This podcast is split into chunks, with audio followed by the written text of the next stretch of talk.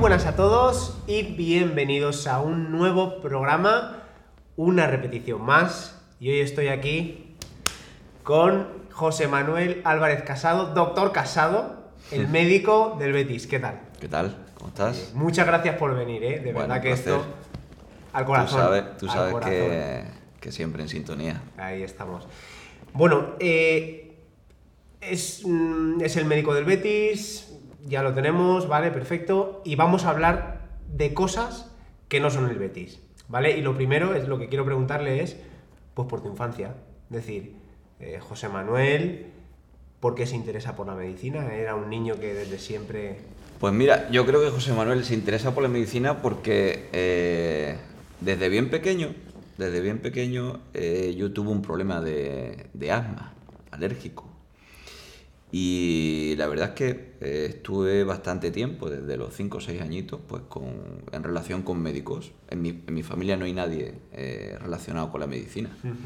No tengo ningún, ningún familiar directo ni, ni indirecto que esté relacionado con la medicina. Y desde pequeñito yo creo que el- ese afán de servicio, eh, a mí siempre me gustaba el tema de la policía, del bombero, del médico, del servicio, de, de la atención a, a la gente. Y yo creo que esa relación que tuve yo con, con ese médico que me, que me estuvo atendiendo durante perfectamente hasta la edad juvenil, hasta la adolescencia, Por el asma. por el tema del asma alérgico, sí. Yo tenía un asma bastante importante, Ajá. con tenía que hacer pruebas de alergia continuamente. eh, al final me pusieron una vacuna que me tenía que poner mensualmente y tal, durante mucho tiempo.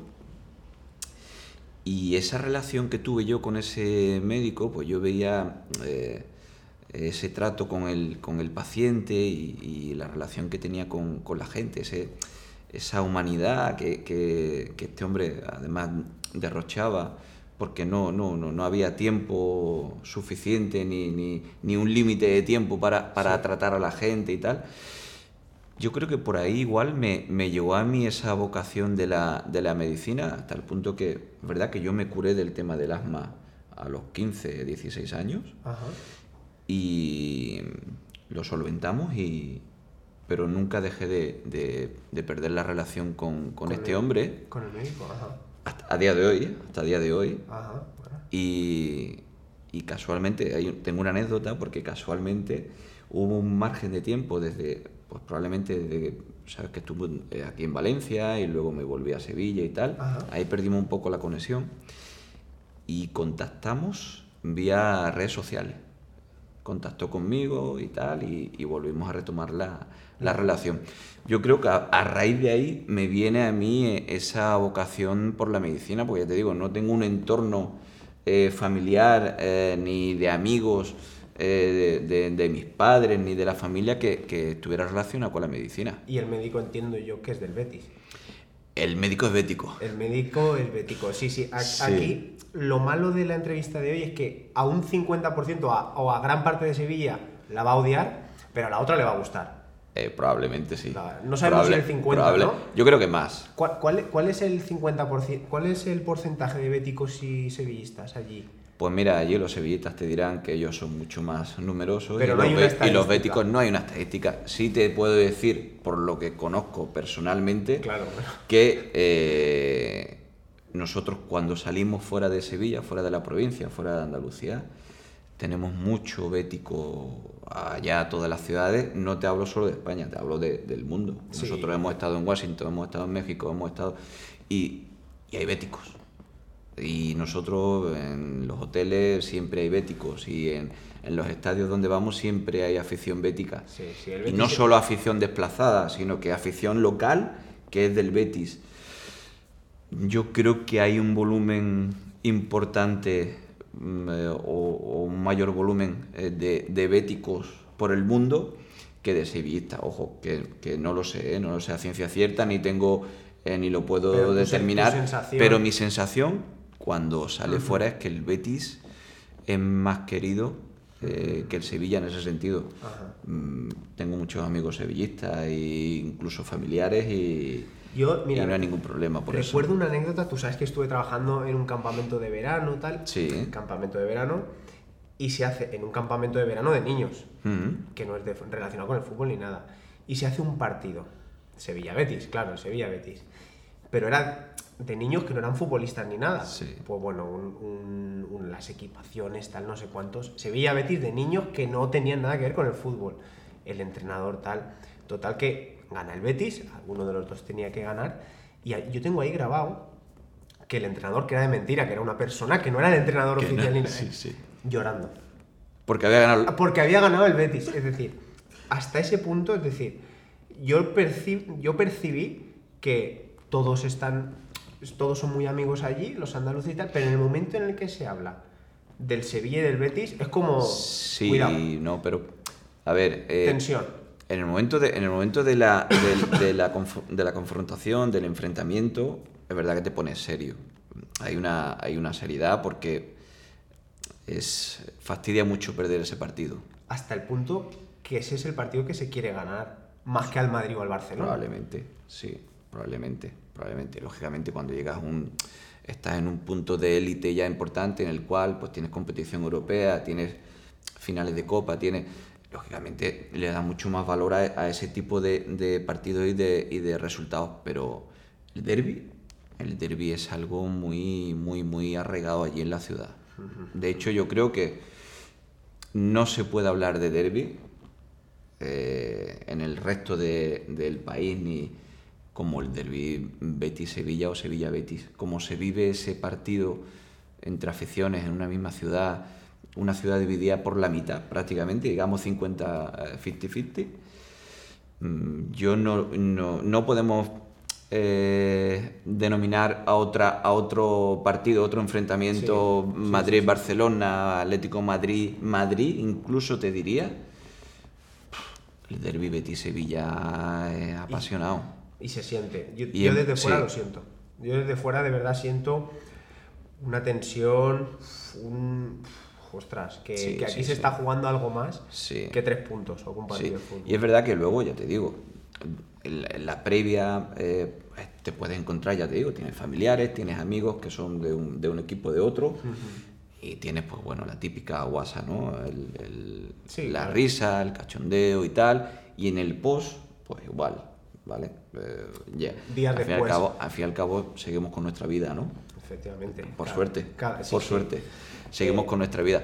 Pero eso Hay gente queda, que no eso, eso queda ahí y hay gente que, que le gusta repetir, repetir, repetir, repetir hasta el siguiente. Sí, sí, sí, sí, está claro. Pues llega la medicina deportiva. ¿Cómo llega esa medicina? Bueno, eh, sabes que, que yo siempre he hecho deporte. eh, precisamente por esa situación que tuve en mi infancia a nivel de- del tema de que tuve alguna limitación por el tema del asma y tal, me limitaba mucho para, para desarrollar determinada actividad. Cuando voy saliendo de, de esa situación de eh, física, yo empiezo a hacer mucho deporte y me apasiona el, el fútbol y el deporte en general. He jugado a fútbol, he jugado a fútbol en el pueblo, he jugado, eh, me ha encantado siempre.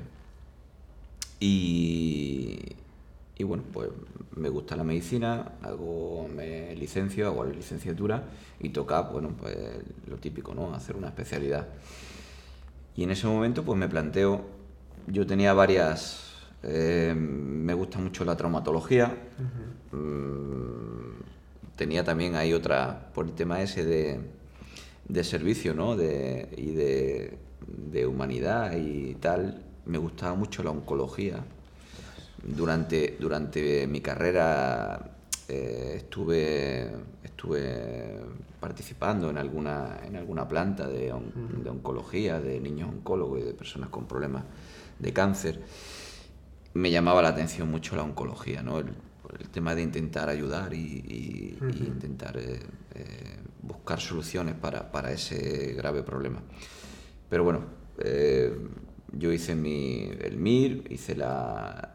Y llegó el momento en el que dije, bueno, me gusta mucho el deporte, me gusta la traumatología, es verdad que la oncología igual hay que tener eh, sí, es cierto, cierto carisma y esto hay que pensárselo bien, ¿no? Entonces, mira, decidí que la medicina deportiva englobaba un poquito todo lo que me todo lo que mm, en general me gustaba más, ¿no? El- Por un lado, trabajaba todo el tema de la traumatología, por otro lado de la patología osteomuscular, por otro lado tenía el deporte eh, y me decidí por, la medicina deportiva.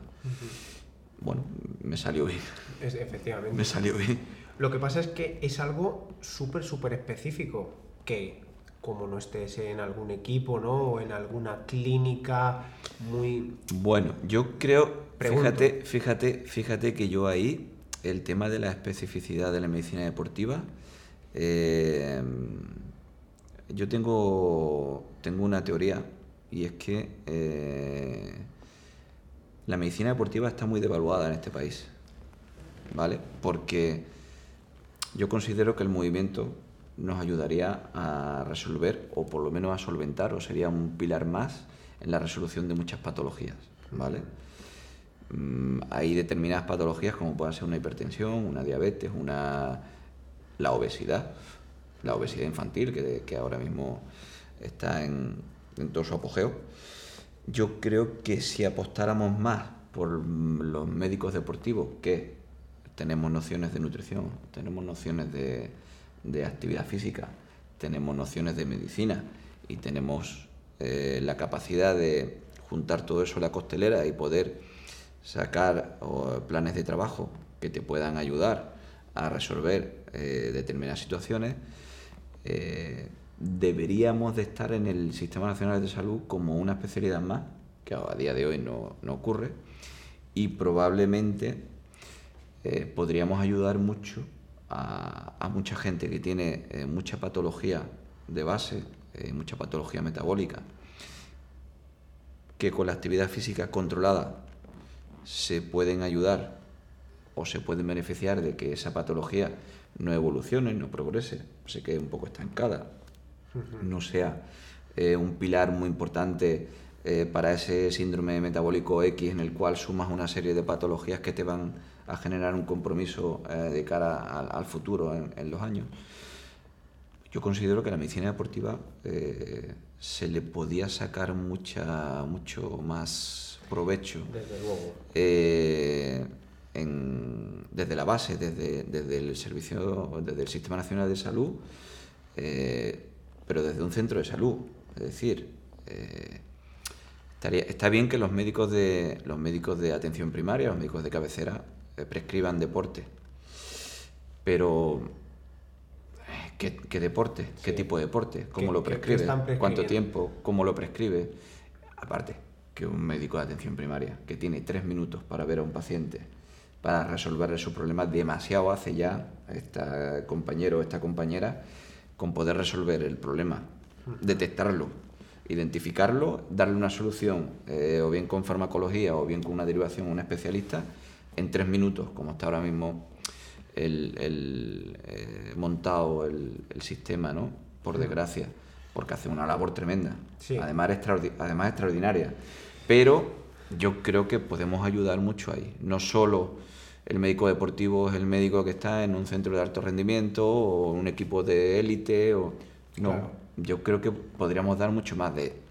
De hecho, cada vez se acude más a centros privados donde hay un equipo especializado en la actividad física, con un médico deportivo, con un preparador físico, con un nutricionista, incluso con psicólogos deportivos. Claro, pero desde un punto de vista salud o desde un punto de vista de más élite acude la gente.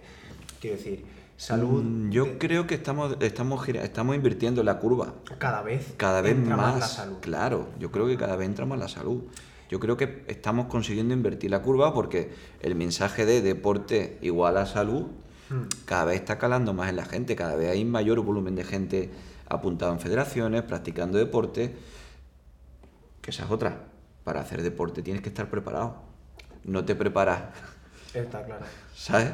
Eh, tú para hacer deporte tienes que estar preparado para hacer deporte. Hmm, hmm, no consiste en hacer deporte para prepararte. Está claro. Y eso lo entiendes tú, eh, conoces, de, qué hablamos perfectamente. Yo no tengo nada que decir, estoy completamente de acuerdo contigo. Claro. Yo simplemente con que se cambiase la palabra reposo por otra cosa, yo que la palabra reposo, lo siento, pero entiendo lo que tú dices, que el médico la persona que nos atiende tiene tres minutos. Y no cuenta. está lo suficientemente preparada como para decir, no, esto no, sino este tipo de actividad empieza por aquí, luego sigue por acá. Un simple, un simple, por ponerte un ejemplo, un simple esguince de tobillo, eh, probablemente eh, en un centro de salud se diagnostica y se trata con reposo una escayola tres semanas y te reviso nuevamente y antiinflamatorios y tú sabes que nosotros No, no. empezamos a moverlo. Está claro. Empezamos a darle actividad a esa articulación, salvo que exista algo eh, a nivel óseo, ¿no? Pero, pero una rotura de un ligamento que necesites el mínimo tiempo eh, de, de inactividad. Pero hoy día, hoy día prácticamente el 90% de las patologías las resolvemos mm, con el concepto de actividad asociado. Sí, es, es completamente de acuerdo. Además, el concepto de que estuviese un médico deportivo eh, ayudaría mucho al cambio de actitud de la gente. Probablemente. Porque lo que tú estás diciendo, una persona con un esguince que le digan tres semanas que no tiene que moverse, para muchos es un alivio. Claro. Pero que el médico en este caso te coge y te diga, no, no, esto lo quitamos, hoy descansas, pero mañana ya sales a caminar, haces esto, haces lo otro. Eso ayudaría mucho a que esas personas siguiesen mejorando y por supuesto Claro. mejorasen su salud, su calidad de vida. El mensaje, el mensaje es totalmente distinto. Efectivamente. Pero bueno, lo que es re- la realidad a día de hoy es que el médico está más asociado al deporte, a un deporte de cierta competición o Sí. competitividad. Sí. Y bueno, ahí estás tú. Ahí estamos. Ahí estás tú. Has pasado, estás en el Betis, esto lo conoce todo el mundo, pero ¿cuál fue el primer sitio en el que tú empezaste como médico deportivo? ¿En algún club? ¿En algún centro? ¿En alguna clínica? Pues mira, el, eh, como médico deportivo eh, me llega un poco, digamos que me buscan, para, a ver, para que lo entendamos. Yo estaba trabajando en, en otro centro, en otro tipo de, de actividad, eh, medicina laboral, y, pero sí es cierto que teniendo mi especialidad, eh, yo me encargaba de ver a todo deportista que, que aparecía por allí, por el centro, incluso eh, futbolistas de de élite. De- en aquel momento yo, yo vivía en Sevilla y, y, eh, jugadores del Betis y del Sevilla eran valorados por, por nosotros, por un equipo que estábamos allí dentro del, del centro eh, que teníamos la especialidad de medicina deportiva. Y a raíz de ahí, pues bueno, me llegó el Betis, contactó conmigo y, y empezamos a tener la, la relación con, con el club. De ahí, eh, ahí estuve cuatro años, en una primera etapa, y luego me vine a Valencia. En Valencia empezamos, bueno, estando en el, en el club ya empecé a tener relación con determinados centros médicos eh, privados en los cuales manejábamos la medicina deportiva.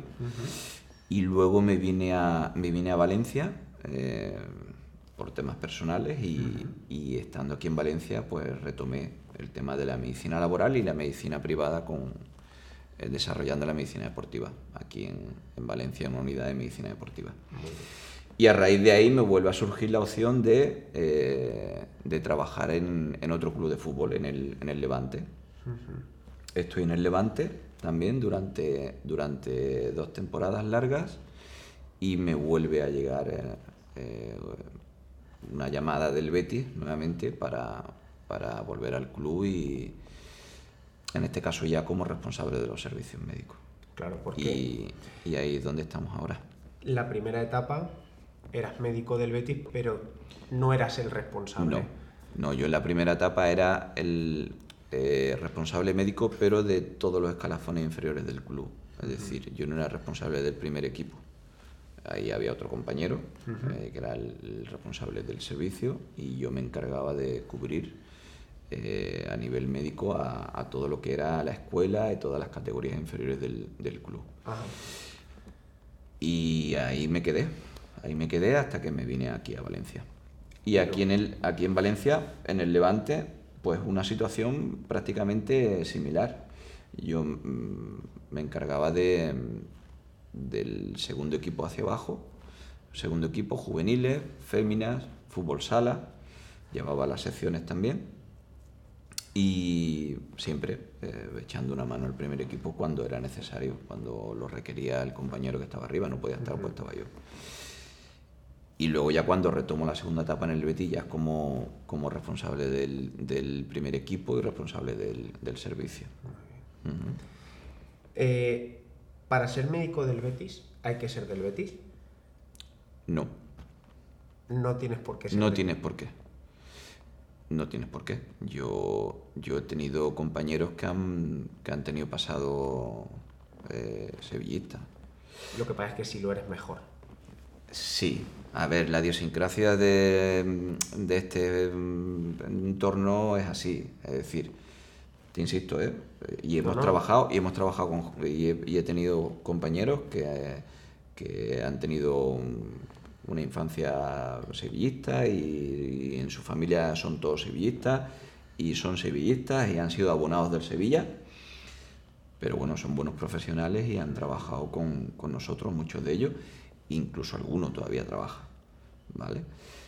Pero lógicamente, mm, si no, en una ciudad como, como Sevilla, con Betty Sevilla, o en Madrid, con un Atlético Madrid-Madrid, uff, eh, te puede generar inconvenientes por el entorno, no dentro del club. Dentro del club se contratan a profesionales y se buscan a los mejores. Y si los mejores mm, le pueden gustar el colacao o el café, ¿sabes qué te quiero decir? Eh, o el bocadillo de jamón o el de queso. Me da igual. O sea, por, ponerte el ejemplo más simple del mundo. Pero, pero contratas a profesionales. Pero es verdad que si el entorno es eh, lo más afín al club, pues mucho, mucho mejor, mucho más llevadero. Entre otras cosas porque hoy día, con cómo se mueven las redes sociales, mm, todo lo que mueve la red social, pues si se oye, oye, pues el tal del Betis, eh, pues este era, este era sevillista, o, tal, o al revés, ¿eh? ¿eh? En el Sevilla, oye, pues tal era, estuvo en el Betis y, y estuvo eh, jugando en el Betis o, era, o fue, o era fisio del Betis y ahora está aquí y tal y sabemos que fue abonado del Betis y te puede generar eh, al principio pues un mal, mal ambiente o un pero ya te digo que dentro del grupo ya depende cada persona lo que se busca ahí se mide al profesional estamos eh, a ese nivel tú no puedes no puedes derivar tu, tu gestión de trabajo a, a, un sentimiento en ese, en ese caso, porque entonces te estaría equivocando. Efectivamente. Te estaría equivocando. ¿Qué tal las redes sociales? Buah, las redes sociales te podría decir muchas cosas. Las redes sociales es un gran, eh, yo creo que es un gran descubrimiento eh, para la humanidad, pero personalmente, opinión personal, a las redes sociales hay que ponerle ya freno. Hay que ponerle determinada, determinado stop porque yo creo que se ha convertido en un... Es un pozo eh, lleno de, de, gente muy válida y otra gente que, que no lo es y no lo es tanto. Y creo que te pueden ayudar mucho a nivel comercial, a nivel de reconocimiento, a nivel eh, incluso de información, de información eh, real y veraz, pero te pueden, te pueden llevar a, determinado, a determinadas situaciones conflictivas y complicadas, entre otras cosas porque hay mucha gente metida detrás, escondida detrás de un móvil o detrás de un ordenador, de una plataforma y que quiere hacer daño directamente. Y que, exactamente. Y que están en su sofá sentados y que lo único que le, que le da la vida es eh, meter aquí, meter allí, hablar de aquí, hablar de allí, sin ningún tipo de sentido ni, ni sin razón. ¿Sabes? Yo creo, creo que es un, es un, es un mundo tan amplio, tan amplio, pero que yo creo que habría que ponerle determinadas taparlo de alguna manera, porque, porque mm, yo personalmente no tengo, solo tengo una red social, no manejo otras redes sociales, entre, porque no es un, no es un mundo que me, que me guste, porque le veo, mucho, le veo mucha oscuridad. Le veo mucha oscuridad. Le todavía le veo, le veo muy, lo veo muy Sí, oscuro. sí. Lo veo muy oscuro. Lo que so- solemos decir es lo del DNI, ¿no? Que todo el mundo tendría que tener un DNI Claro, para las redes sociales. Claro. Y ahí por ejemplo, puedes- por ejemplo, y sabes quién habla, quién está Exacto. hablando y poder y poder dirigirte a esa persona. A mí me a mí me sabe muy mal que, que a través de las redes sociales, por ejemplo, yo no soy nadie, yo no soy nadie, pero mm, que la gente se pueda permitir Sí, la o la de- licencia de hablar, opinar, incluso eh, tomar determinadas decisiones eh, populistas en relación a una persona o a una entidad o a alguien en concreto, porque sí. Y ya está, sin que tenga ningún tipo de, de consecuencia hacia, hacia esta persona que lo está haciendo, pues no me parece ético. No, no me parece ético mm, que una persona lance algo, Está una claro. difamación contra José Javier. Está claro. José Javier es tal. Hmm. Y lo puede hacer libremente, sin que nadie le diga nada. Y ahora, si tú intentas, tú lo ves, tú lo lees, te le dicen, oye, esta, este- esta, esta cuenta de tal eh, Claro. eh, red social está difamando. a- Y tú intentas defender- defenderte, igual, igual entras ahí en una, en una dinámica Claro. El, el- que, que te, que, te, que al contrario, te está, retroalimenta, está retroalimentando al que está haciendo el mal, probablemente. Efectivamente. ¿Entiendes? Dos no discuten si uno no quiere. Exactamente. Dos no discuten si uno no quiere. Y luego la- las redes al final, lo que, es que lo has dicho tú, si es que la solución la tienes, es algo tan oscuro que hay que pensar con esa mente fría y decir, hasta aquí. Sí. Dos no discuten si uno no quiere, porque tú no estás discutiendo con una persona. Claro. Estás discutiendo con una cuenta. Con una cuenta, exactamente. Es que la realidad es esa. Esa, la y realidad luego, es esa. y esa- luego, detrás de quien esté esa cuenta, a lo mejor lo que puede, lo que, lo que quiere buscar. lo es- que va buscando, claro. Claro, no esa, merece, es la cuestión, no merece- esa es la cuestión. no merece la pena. Si toda la gente que está arriba contestase lo mal que le tratan, o lo Eh, mal que hace eh, las Es cosas, un problema. Pero fíjate, yo, yo creo que va a derivar en un problema importante. Que ya yo creo cada vez lo vemos más a nivel social. claro, el problema está en que tú por suerte yo veo que sí que lo tenemos claro, pero cuando se sepa diferenciar en que eso no es el mundo real y hay otro mundo real, que es este en el que estamos hablando. Claro, pero- hay gente que eso no es capaz de diferenciar. Pero Tú eso me has no, dicho y tú eso no tal. se diferencia y, y lo, y lo peor de todo es que se está generando un caldo de cultivo que está propiciando eso. Eh, yo- que yo no tengo en contra de nadie. Sí, sí, sí, yo no tengo supuesto. nada en contra de nadie que, que, se, que pueda aprovechar a través de una red social para, para, para vender o para venderse o para hacerse rico, hacer de dinero.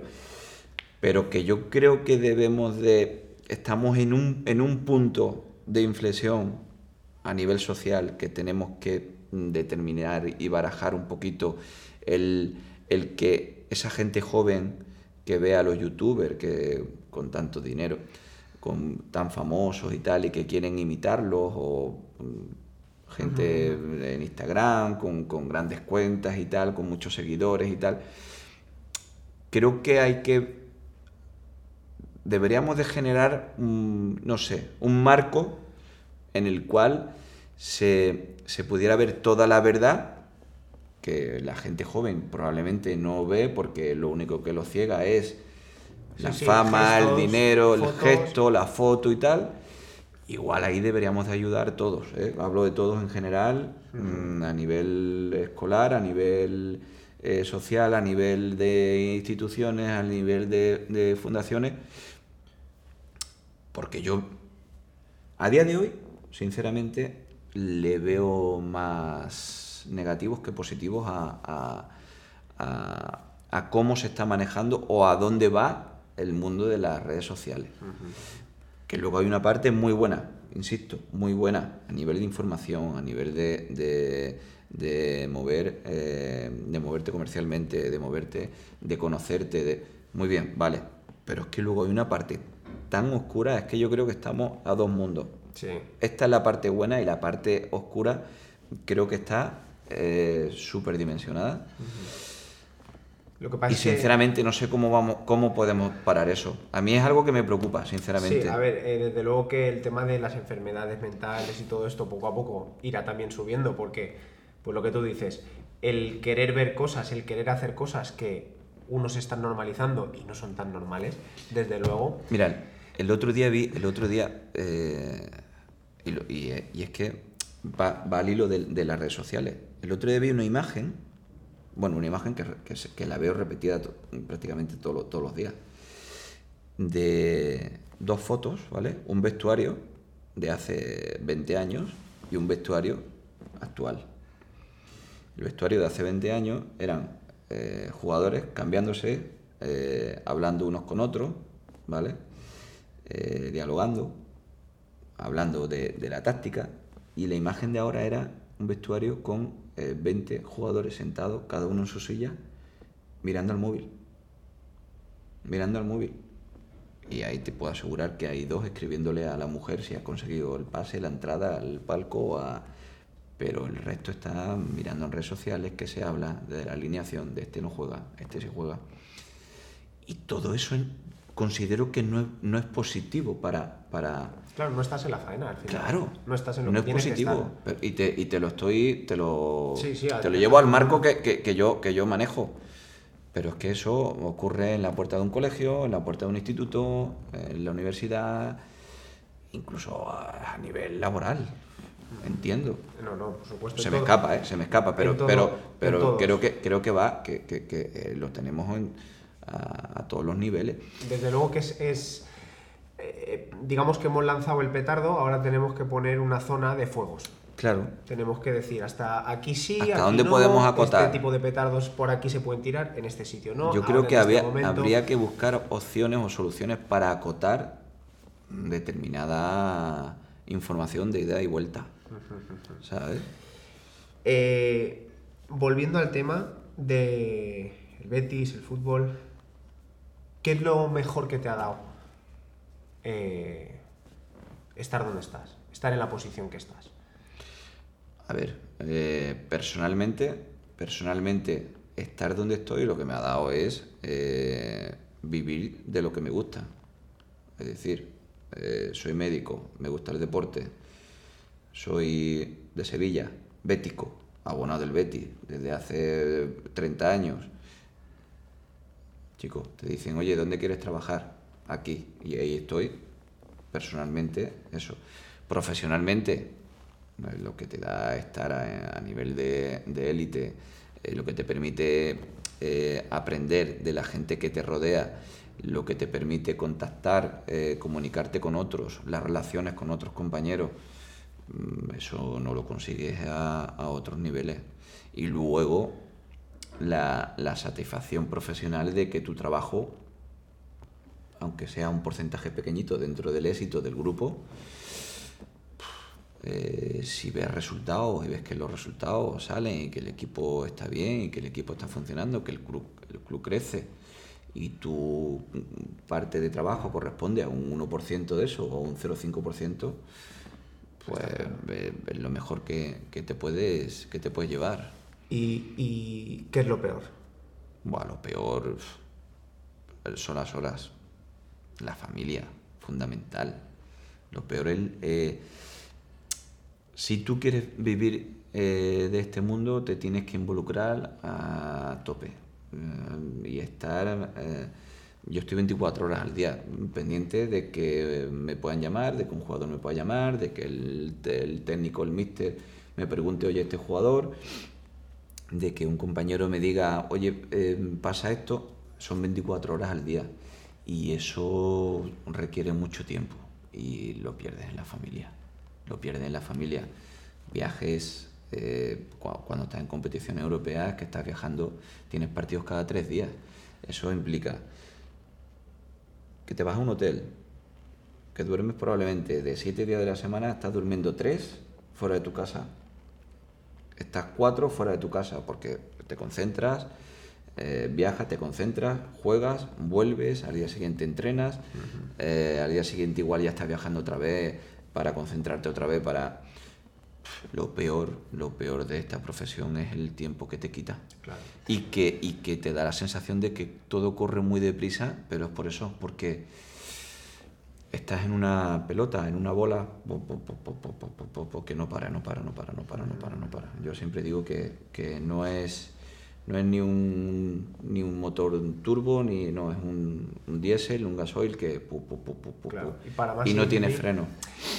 Un futbolista sí que tiene la carrera más corta, pero en este caso la gente que está detrás, que Claro. su carrera profesional es mucho más larga, esa pelota pues se puede hacer al final una montaña entera. Y, en- y- y ya a todos los niveles.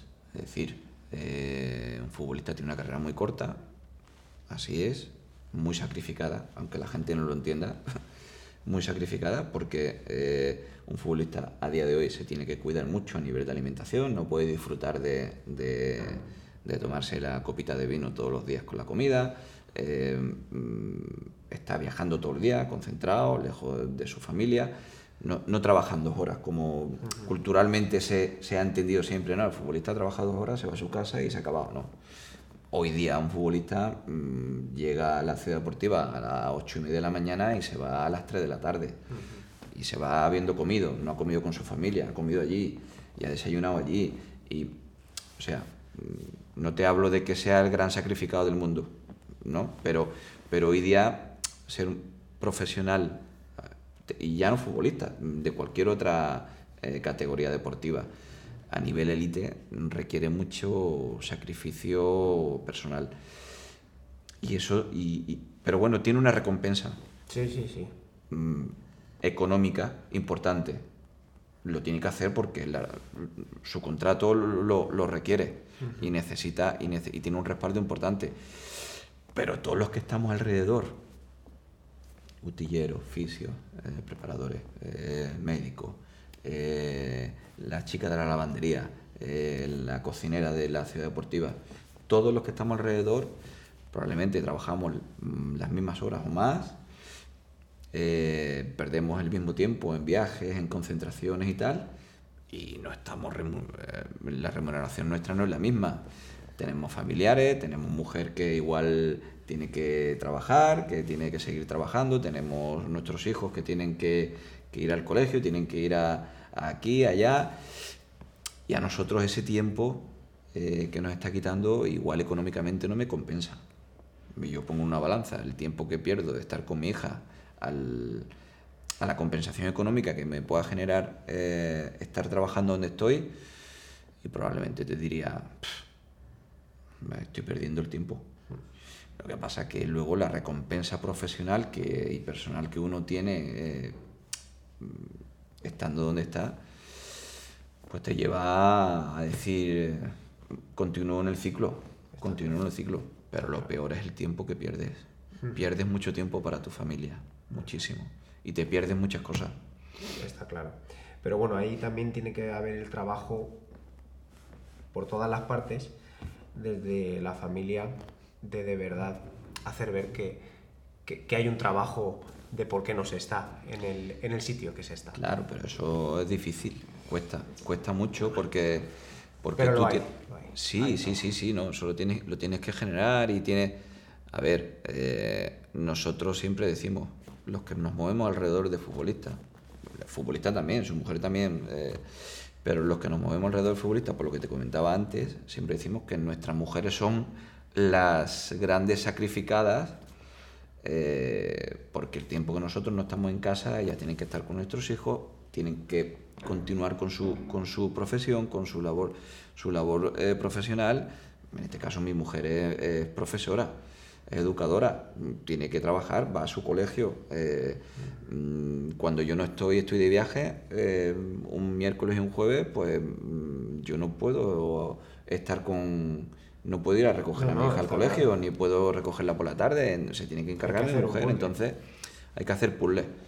Probablemente otras profesiones también, pero yo te hablo de, Sí, sí, de- de- la situación en la que estamos hablando. Entonces, es difícil, es difícil y ellas, yo, yo puedo entender que se cansen, que se puedan cansar de, de- de esa situación. Pero bueno, luego, si nos ven contentos nosotros, felices con lo que hacemos y que estamos bien eh, y que crecemos profesionalmente, pues, entiendo que, que asumen que, Sí. que es lo que nos gusta hacer, Sí, sí, sí, ¿sabes? Y bueno, Pero una batalla, es una batalla, No, no, no, no. una batalla de puertas adentro que, que, Que solamente la es- conocen los es de difícil, es difícil de, de- de lidiar, sí. Mm. ¿has estado a gusto? Genial, contigo siempre. Sí. Se nos ha pasado el tiempo, ¿eh? Sí, ya hemos terminado. Hemos terminado, tío. Madre mía, y la mitad de la entrevista que hacemos con Y la, mitad- no, no, la mitad de la entrevista, ¿ves cómo no había que prepararla? Yo lo tenía claro, las redes sociales, todo. ¿Has estado a gusto? Muy bien, muy bien, de verdad, José Javier, genial. Pues él mismo ya se ha despedido, un grande. Nada, José Manuel, me gusta comentarios del Betis y alguno del Sevilla que le dedique unas palabras bonitas. Venga. Que vaya bien, chicos. Chao. Hasta luego.